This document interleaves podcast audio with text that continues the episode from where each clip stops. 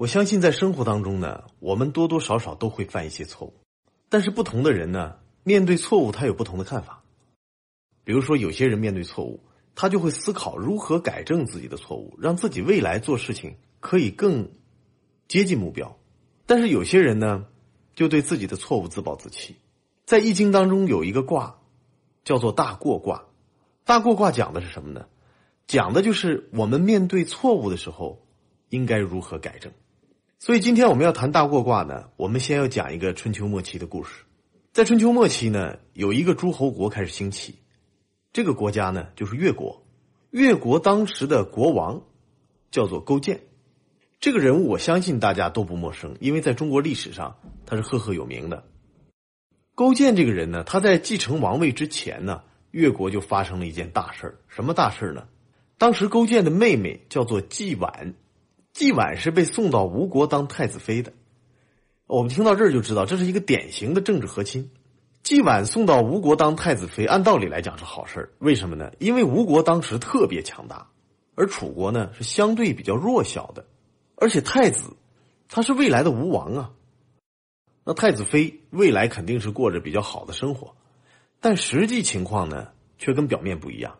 因为吴国的这个太子啊，他叫姬波，这个人天性是比较懦弱的，所以他在吴国其实只是一个傀儡，全吴国的人都不把他当一回事儿。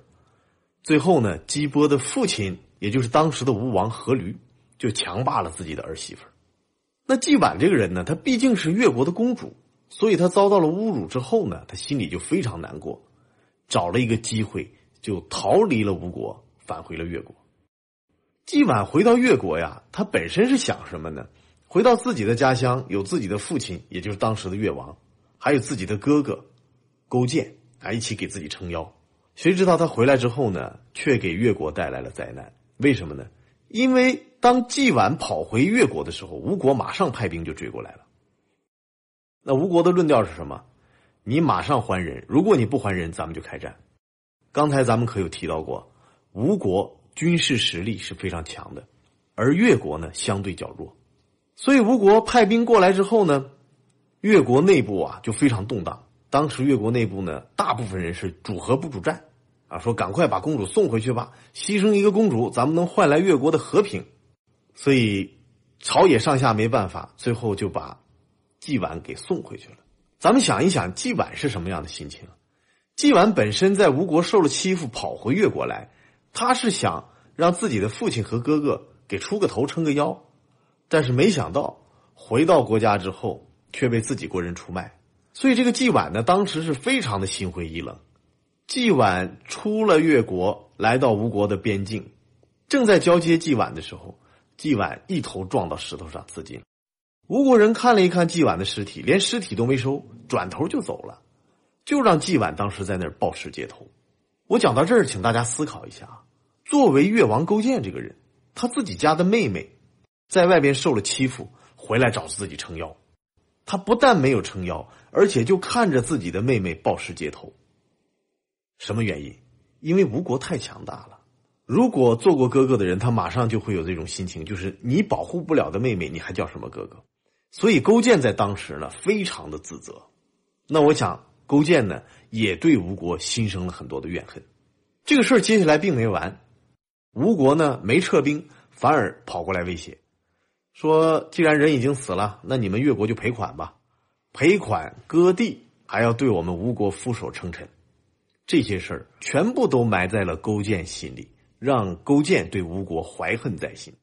其实仇恨的种子。在这个时候就已经种在勾践心里了，啊，当然我们也能理解这是人之常情。接下来呢，勾践的父亲，也就是当时的越王常允去世了。常允一去世，吴王阖闾马上就派兵攻打越国。我们大家都知道，在一个团队当中，一个领袖离开的时候，这个团队基本就会变成一滩散沙。所以当时吴国出兵，这的确是一个最好的时机。于是阖闾派兵攻打越国，越国开始迎战。交战的时候呢，越王勾践呢，这个时候他已经继承王位了，他派了一批死士出去，这批死士排成了好几排，然后就像现在齐步走一样，集体向吴军的方向进发。可是很奇怪的是什么呢？这些死士一个个的走到吴军面前，并没有拔出刀来打仗，而是做了个什么动作呢？每个人都拿出剑开始自杀。第一排走过去拔剑自刎，第二排又自刎，第三排又自刎。大家思考一下，如果当时你也在交战的两军当中，如果你正好是吴军的士兵，你会怎么想？我相信你一定感觉这是很好玩的事情。这些阅兵打过来，并没有交战，反而是自杀。所以呢，很多吴兵啊就开始围着看热闹，因为都看不明白怎么回事但是大家看着正入迷的时候，突然有一支越王的军队杀了过来。我们想想看，这个时候吴军是毫无准备的，于是被打得落花流水。在交战的时候呢，这支越军呀也正好冲向了吴王阖闾所在的地方。打仗的时候，一刀砍掉了吴王阖闾的一只脚趾头。虽然我们看。这个伤并不重，但是阖闾呢，因为感染，丢到了一根脚趾头，最后丧命了。所以吴国的政治也出现了很大的变化。吴王阖闾去世，他的儿子夫差继了王位。当然，在继位之前呢，阖闾就交代儿子说：“一定要把越国拿下，替我报仇。”咱们在讲这件事的时候呢，是越王勾践继承王位的第一年啊，我们也可以把它理解为勾践的元年。勾践打了一个胜仗。但是在勾践当越王的第三年，夫差已经整顿好军队，准备报仇。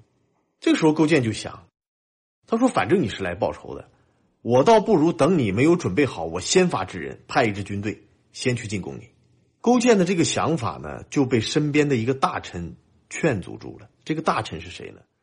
在历史上也是非常有名的，叫做范蠡。范蠡就劝勾践，他说：“天道盈而不义。”胜而不骄，范蠡这句话是什么意思呢？我给大家解释一下。因为范蠡知道，在勾践元年的时候，越国以小胜大，打了一场胜仗，所以这个时候啊，他的部队处于一种骄兵的状态，就是非常骄傲。他认为吴军也不过如此，但其实呢，越王的兵力的确不如吴军凶猛，所以范蠡劝勾践：如果你这样的状态去先进攻的话。无论在情理上，还是在你士兵的士气上，都容易打败仗。但是勾践不理解，勾践还是执意派兵。最后呢，勾践打了败仗，被夫差抓起来，受了胯下之辱。我们讲到这儿啊，勾践犯了一个很大的过错，就是他没有听范蠡的劝谏，而主动出兵，最后变成了囚犯。夫差抓住勾践呢，这一抓就是三年。这三年当中，勾践非常懊恼。我们在讲什么？我们在讲，即便一个王者，他也会犯极大的错误。这种犯错误的状态就是大过，而犯了大过，勾践的状态是什么？勾践想的是如何反败为胜。想要反败为胜的话，其实并没那么容易。你首先要承认自己的错误，并且找到改正错误的方法。在民间有一个传说啊，说范蠡当时给勾践起了一卦。用易经的卦象来断一下勾践的前程，那我们要提示大家，易经是做什么用的呢？当你遇到决策迷茫的时候，当你对未来的前途有所堪忧的时候，易经当中的卦象会对你有提示。所以当时范蠡帮勾践起出这一卦，正好是大过卦。勾践看了大过卦，开始了自己卧薪尝胆的反败为胜的旅途。所以今天我们就要看看。大过卦到底在告诉我们什么？易经的每一个卦呢，它都有一个卦辞。卦辞大概是什么意思呢？卦辞其实就是这一卦的总纲。你起出这一卦，这卦告诉你到底是吉还是凶，到底是有利的还是不利的。在卦辞当中，它首先提示你方向性的问题。我们看看大过卦的卦辞怎么写。大过卦的卦辞叫做动摇，利有攸往，亨。那我们先看一看。这一卦的卦辞呢，后半部利有攸往，亨其实是结果。什么结果呢？利有攸往，我们把它翻译过来就是有利于你带着目标前往，亨就是亨通的意思。所以我们想想看，当勾践起到这一卦的时候，他一定知道未来的结果会向好的方向发展，因为亨通是结果。那你要得到亨通的结果，就要具备一个条件，这个条件是什么？就是动摇。所以我们主要来看一看卦辞当中“栋饶”是什么意思？这个“栋”就是栋梁之材，栋梁之材呢，就是在古代盖房子的时候啊，那个笔直的做横梁用的材料，它是支撑房子的主体。所以这个“动”呢，它有一个什么样的特性呢？就是直来直去，它代表刚健。李彦龙老师全套一百集易经课程，全息解读易经智慧，尽在公众号易经研习社。我们将在这里为你打造一个最专业的易经学习平台，请搜索公众号易经研习社。我们想一想，什么样的人容易犯错误？恰恰是比较刚烈的人。比如说，我们刚才提到勾践，为什么别人劝谏他，他不去听？因为他非常刚烈，他固执的认为自己的想法就可以变成现实，所以动。代表一个人非常刚烈和刚健的性格，它是直的，不是弯的。而饶代表什么呢？饶恰恰代表弯曲。所以栋梁如果弯曲了，实际上就不能用了。但是栋梁在这里面是一个比喻，它比喻什么？它比喻人的性格一开始是刚烈的、刚健的，但是到后面他知道自己的错误所在，他需要去改变，让自己弯曲柔顺下来。这是条件，所以我们想想，如果勾践在一开始听了范蠡的建议，他能够做到弯曲柔顺的话，那可能后面不利的结果就不会发生。我们在说什么？我们在说大过卦是告诉我们如何改变自己的过错。当你有意识要改变自己过错的时候，那个结果已经向好的方向发展。我们看完卦辞，我们再继续看爻辞。看完卦辞，我们接下来看六个爻辞。在六十四卦当中，每一卦都有六个爻辞。我们在解读的时候呢，跟写八卦的顺序是一样的，自下向上来解读每一个爻辞。而这个爻辞呢，基本都围绕着每一卦的中心思想。比如说，我们今天讲大过卦，大过讲的是我们如何改正过错。那在改正过错的过程当中，容易出现哪些问题？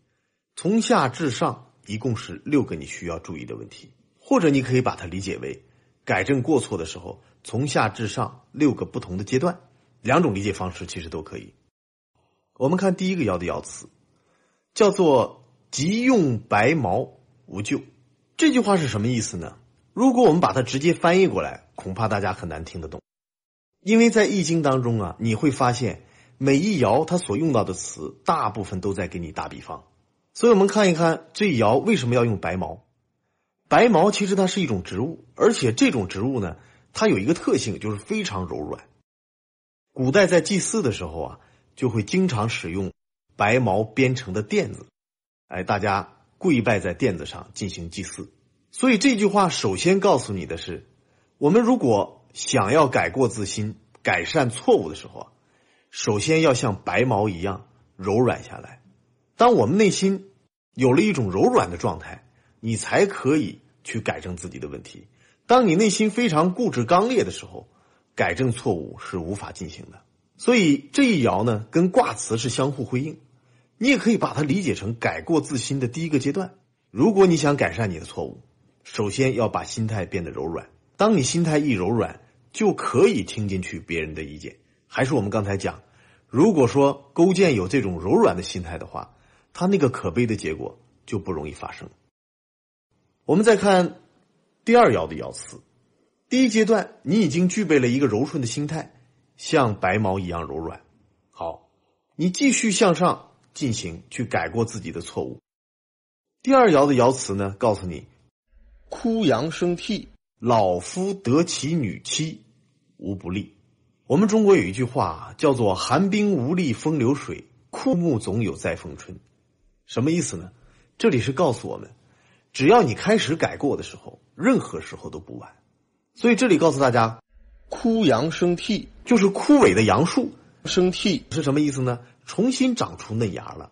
老夫得其女妻，就是一个年纪很大的男人，哎，但是他终于找到了一个年纪很轻的女人做自己的妻子。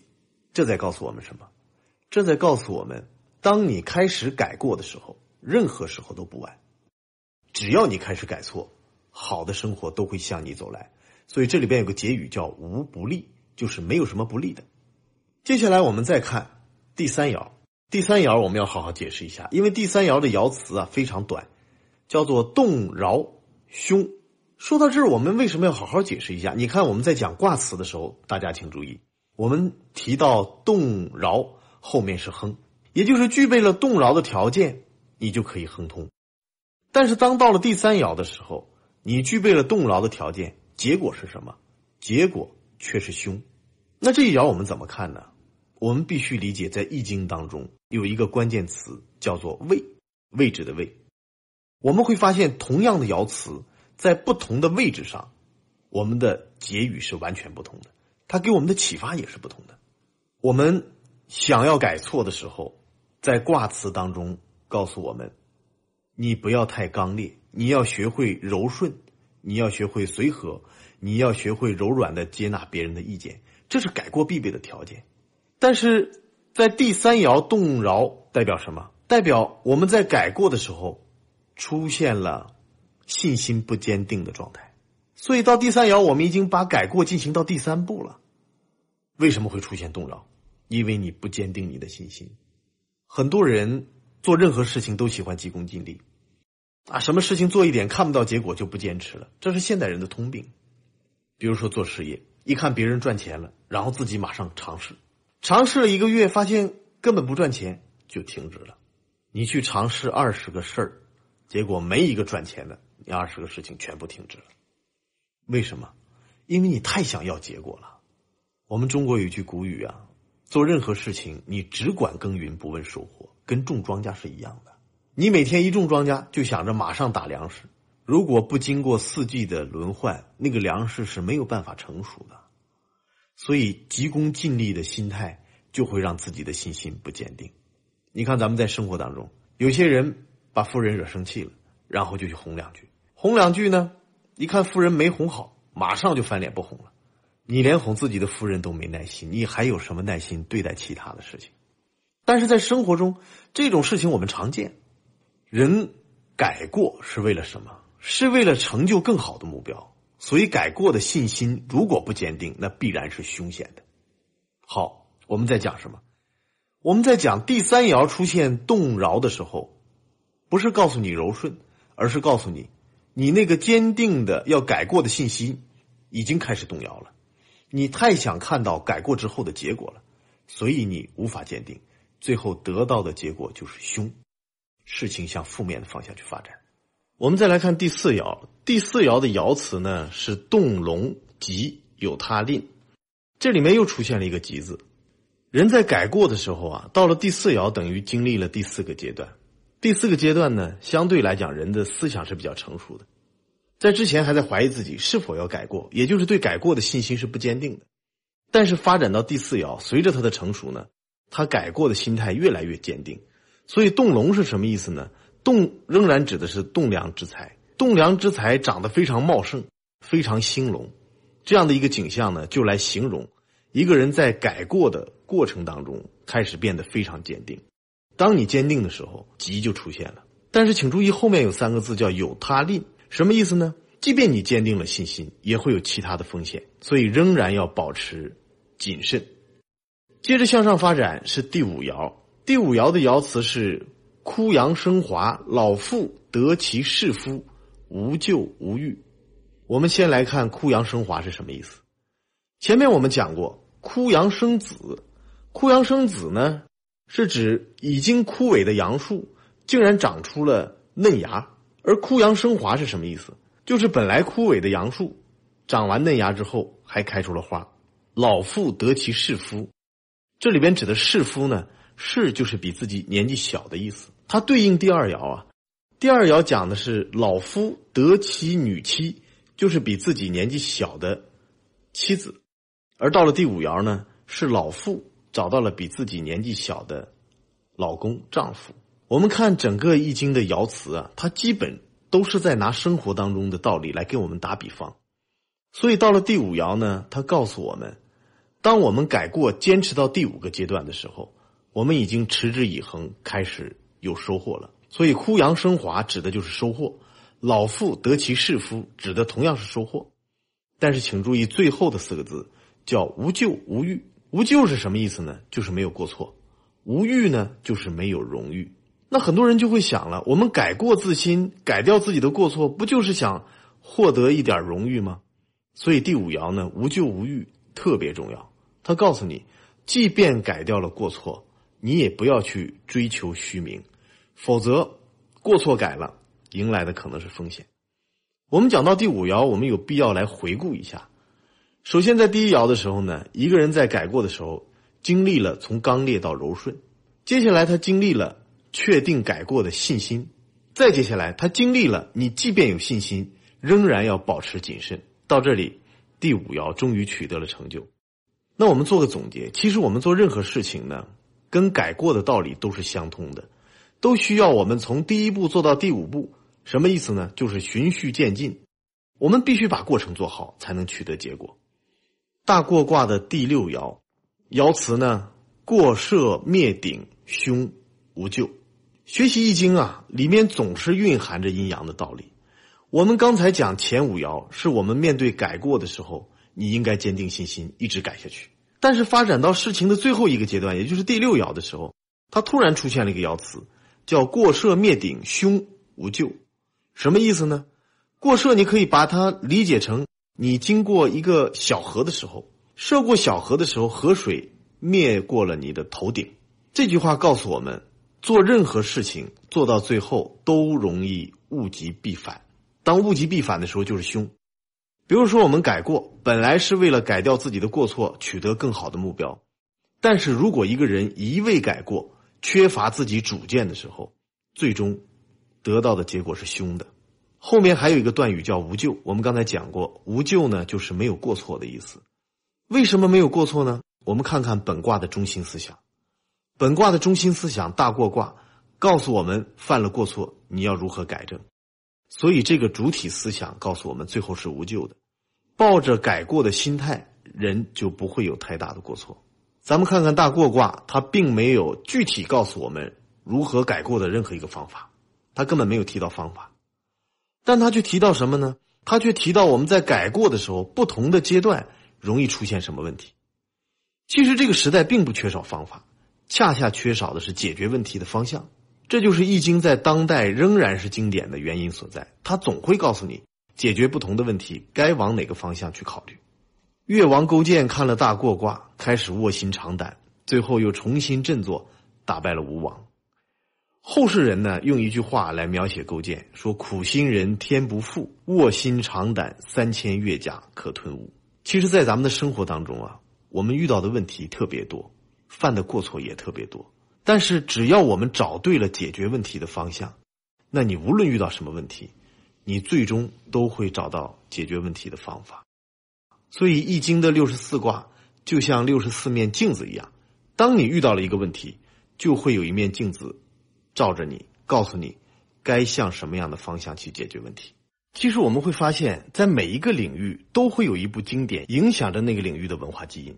比如说，在西方，每一个家庭都会有一本圣经；而在阿拉伯世界，每一个家庭都会有一本古兰经。在印度曾经非常盛行的经典是《阿育吠陀经》，而在中国，《易经》呢被我们称为群经之首。其实，《易经》恰恰就是中国人的文化基因。所以，我们这几天学《易经》应该有两个目的：第一个目的是希望《易经》可以做我们的人生指南，让我们在人生当中升级自己的思维，提高我们自己的思想；但还有另一个目的，我们刚才讲过。易经作为中国文化的文化基因，其实我们每个人都有责任把这部经典与其他人进行分享，因为我们掌握了易经的知识，也就掌握了我们中国人的文化根基，也就坚定了我们的文化自信。所以特别希望我们每个人可以通过学易经而受益，也希望大家能把属于我们中华文化的这样一个根基的瑰宝，共同的去传承下去。